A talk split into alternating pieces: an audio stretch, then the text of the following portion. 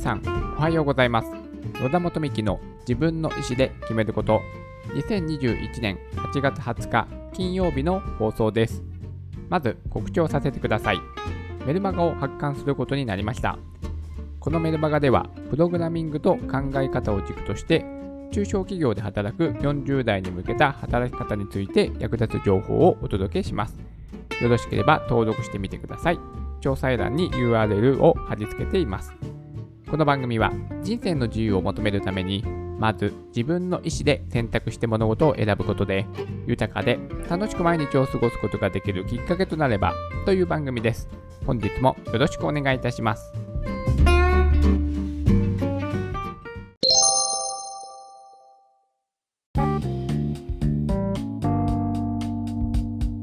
今日は健康の本質を考えるについてお話をしたいと思います。健康が大事だということはですね、皆さん分かってはいると思いますが、こうね、自分の理想通りの人生をね、歩めていますかっていうことなんですよね。健康に関して、こういろいろね、テレビでもやっていますので、何かそういったね、健康法といいますかね、そういったものを日々の生活の中で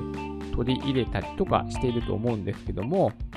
こう会社とかでね、毎年健康診断を迎えて、そのね、結果をもらった時に、あれっていうようなね、ことってないでしょうか？もしくはね、何かね、定期的な検診で引っかかってしまったりとか、そういったことでね、あれ、おかしいな、健康にね、気を使っているつもりだけども、みたいなね、感じないでしょうかね？私はね、まあ、検診でもね、この年に今私40代なんですけども、なってくるとね、引っかかったりとかですね。私ね、あの糖質制限っていうものに、まあ、糖質制限という、なんでしょうね。そこまで厳しくはやっていないんですけども、とにかく糖質にはね、すごく気をつけてます。なんだけども、その、血糖値がね、ちょっと高かったりとかね、した時があったんですよ。なんであれだけね、糖質気使ってんのに、血糖値がね、あの、ギリギリだった時とかね、2年ぐらい続いたと思います、確か。え、なんで？ってね、あんだけ気を使っているのに。とかってね、あると思うんですよね。何かしらのね、健康法を取り入れてるのにおかしいなと、なんか自分のね、理想通り、自分が望むね、姿の状態と現実のギャップ、あれ？こんなにあるの？とかね、そういったことがあるのではないでしょうか。はい。今日はですね、そのね、健康のね、まあ、本質、健康とはって言われたらね、皆さんね、どのようにね、答えるでしょうか。今日はね、そのことについて少しね、お話しできればと思います。なかなかね、健康とは何か、健康の本質とは何か、ということを、まあ、深くね、考えることってね、なかなかないと思うんですよ、実は。うん。何か、テレビのね、ほんと日本ぐらいだと思うんですよね。あんなに健康法をね、テレビで放映しているのは。何か食べればこうなりますとか、まあ、ダイエットもね、ちょっと近いものがありますよね。まあ、テレビとかで、そういったね、これを食べるといい。なんでしょうね。よくあるのは、赤ワインのポリフェノールとか、トマトのリコピンとか、いろいろね、ごまのセサミンとか、えっ、ー、と、魚の DHA でしたっけ？とかですね、青魚がいろいろありますが、そういったね、ものが、あの、よくね、次の日、もうスーパーからね、1週間ぐらいね、なくなってしまうっていうことね、結構あると思うんですよ。これ結構ね、繰り返してますよね。うん。なんかね、日本人ってね、ほんとね、健康に気をつけてるし、健康の情報にすごく敏感だし、ね、そういったことで、まあね、まあな、長寿のね、国とも言われておりますが、まあ本当にね、皆さんその健康についてそういったね、まあ、情報に右往左往しているのではないかなというふうなね、ことも思ってしまうんですよね。そういったね、スーパーでの現象も見ていると。けれどもですね、本当にね、健康とは何かっていうのを、ちょっとね、今日はね、深く考えてみることが、ま、大事なんですよっていうね、お話につなげていけばね、いいかなと思ってます。まあ、健康といえばよく言われるのが、まず運動、食事、睡眠。これがね、大事なんですっていうことをね、言われていますし、まあね、私もその通りだと思っております。そしてですね、私自身もね、まあ、本を読んだりとかして、まあ、健康について、まあね、あの勉強をしてるんです。私もね、もう、なんでしょう、人生もう100年時代と言われてますから、もう100年生きるんだというふうにね、決めて、もう私はね、人生設計しております。まあ、やりたいことがね、すごくいっぱいあるので。でも、ただ単に長生きするだけでは意味がないですよね。やりたいことを、えーと、叶えていくためには。まあ、具体的に言うと、その寝たきりでね、長生きしても何もできないじゃないですか。だから長生きするためには、健康寿命を伸ばす。健康で長生きするということが大事だということですよね。となると、どうやってね、その健康寿命を伸ばしていくのかっていうことを、まあね、日々ね、本を読んだりとかしながら勉強をしていく中で、まあ、この運動、食事、睡眠、これはね、もう昔から言われていますが、まあ、何はね、ともあれ、もう睡眠がね、大事だっていうことは、まあ、この、なんでしょう、エビデンスですね。いろいろなエビデンスが日本国内のみならず世界中でですね、あの、ハーバードのね、本もね、流行りましたけども、もうとにかく睡眠、もうとにかく寝なさいと。まずはね、それが大事。運動、食事、ね、ではなくて、睡眠だとと。とにかく睡眠が大事だというふうにね、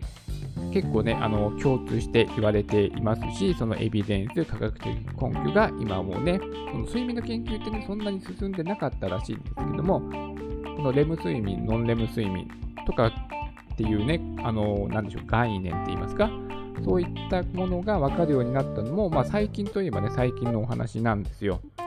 まあね、そういったね、睡眠に関する研究が、まあ、進んできたことによって、とにかく睡眠大事だと、と言われています。まあ、おおむね7時間から8時間。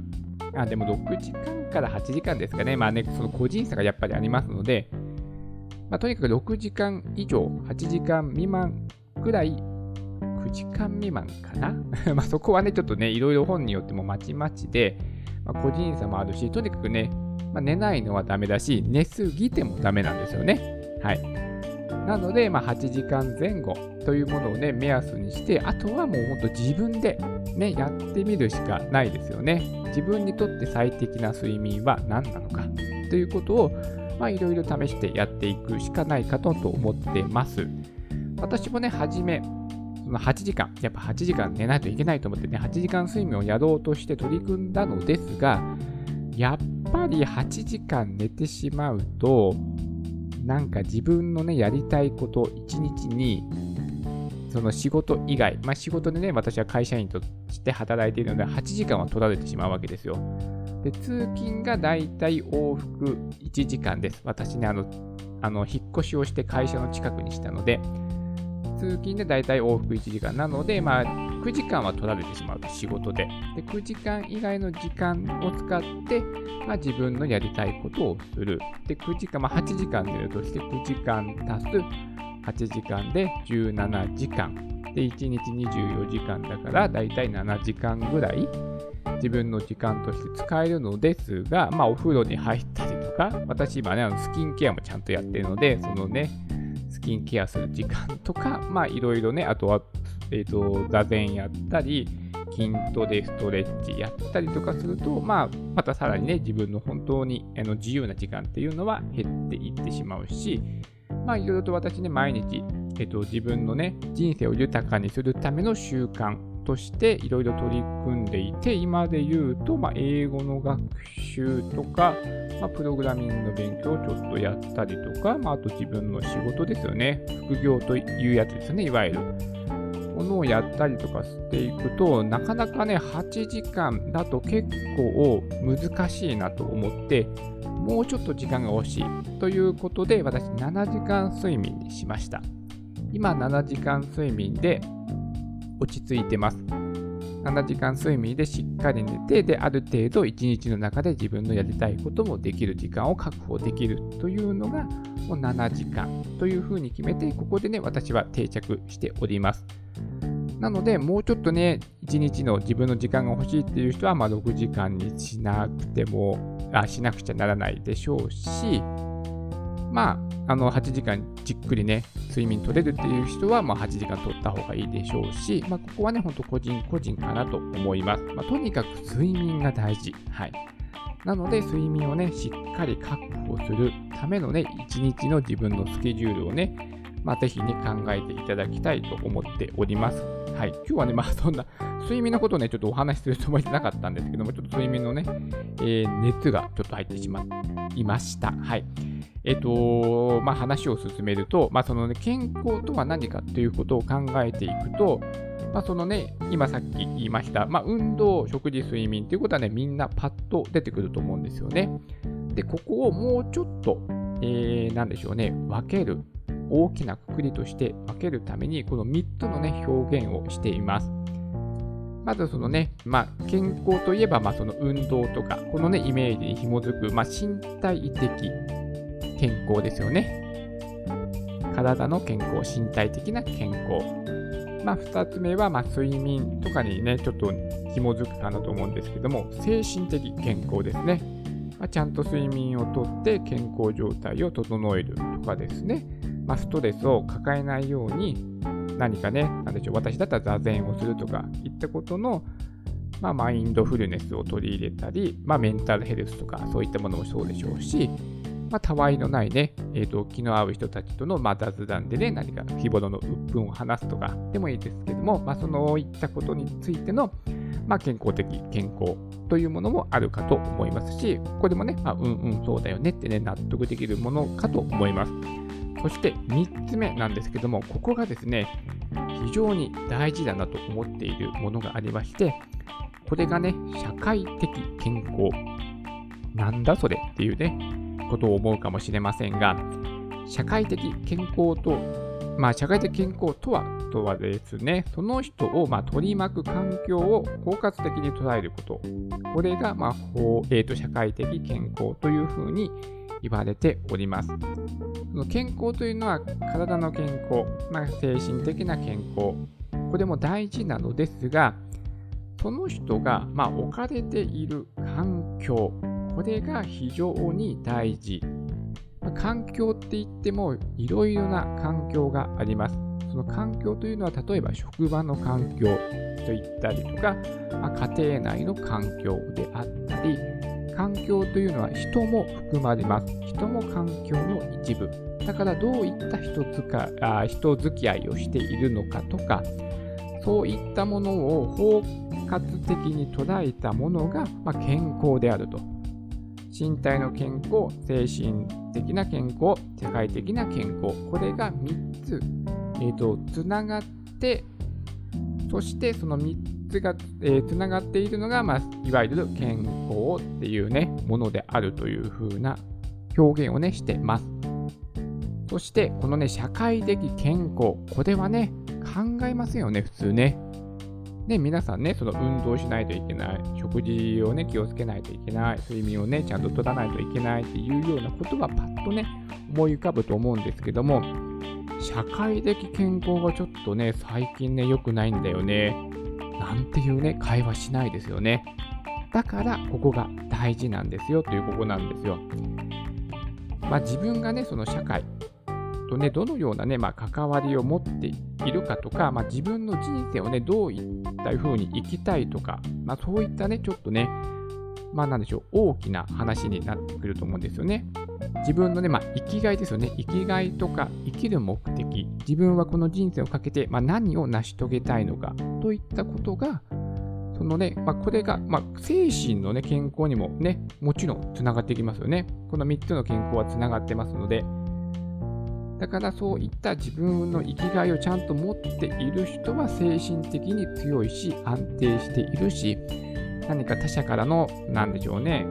批判とかに対してもちゃんと自分の芯を持っているからそこはねぶれないで、えー、強く生きていけるだろうし、まあ、そういったね心のメンタルともつながりますし、まあ、その土台と、ね、なるという考えとも言ってもねいいかもしれません。うん、そしてまあ、ここはね、ちょっと例え話なんですけども、お医者さんにですね、その10人のお医者さんに、健康に生きるにはどうしたらいいですかっていうね、質問をすると、10人の、えーと、お医者さんが全てね、同じ回答をしたっていうふうにね、いう話があるんですけども、そのお医者さんがね、なんとね、返答したかっていうと、働いていることだそうです。お医者さん10人に聞いて10人同じ答えが返ってくる。健康的に生きるのにはどうしたらいいですかっていうね、問いに対しての答えは、働いている、働き続けることですよ、というふうような回答をされるそうです。そのね、働いていることをもうちょっとね、なんでしょう、抽象的な表現をすると、常に社会とつながっているというね、ことだそうです。こうね、定年退職をして、じゃあね、これからはね、まあ趣味をね、趣味の時間を多く持って、趣味の時間だけでね、過ごしていこうなんて思っていると、まあ1週間もね、するとね、飽きてしまうそうです。一人でね、一人の時間を過ごしているわけなので、もうね、すぐね、飽きてしまうそうです。やっぱ人っていうのはね、何かしらね、人とつながっていないと生きていけない生き物なのかもしれません。はい。なんかね、昔のドラマで、ウサギはね、孤独になっちゃうと死んじゃうんだよ、なんていうね、セリフもありましたけども、あれが本当かどうか嘘かはちょっと私にはわかりませんが、まあね、本当に人間というのは社会とつながっていないと、もう本当にすぐにね、精神的に弱くなってしまうそうなんですよね。ね、そのね、なんか、なんでしょう、その大企業の経営者さんとか、結構ね、ご年配の方とかいらっしゃいますよね。80歳になってもまだ現役でね、会社の社長をやっているとかね、そういったね、方もいらっしゃるので、まあそういったものを見ると、あ、そうなのかもしれないっていう風なね、ことも思います。こんなに若々しくね、この年になっても、ね、社長として第一線で仕事をしているなんてすごいな、という風にね、思いますので、もしかしたらね、そういった社会的健康をね、そういった働き続けることで、まあ、持続していくことによって、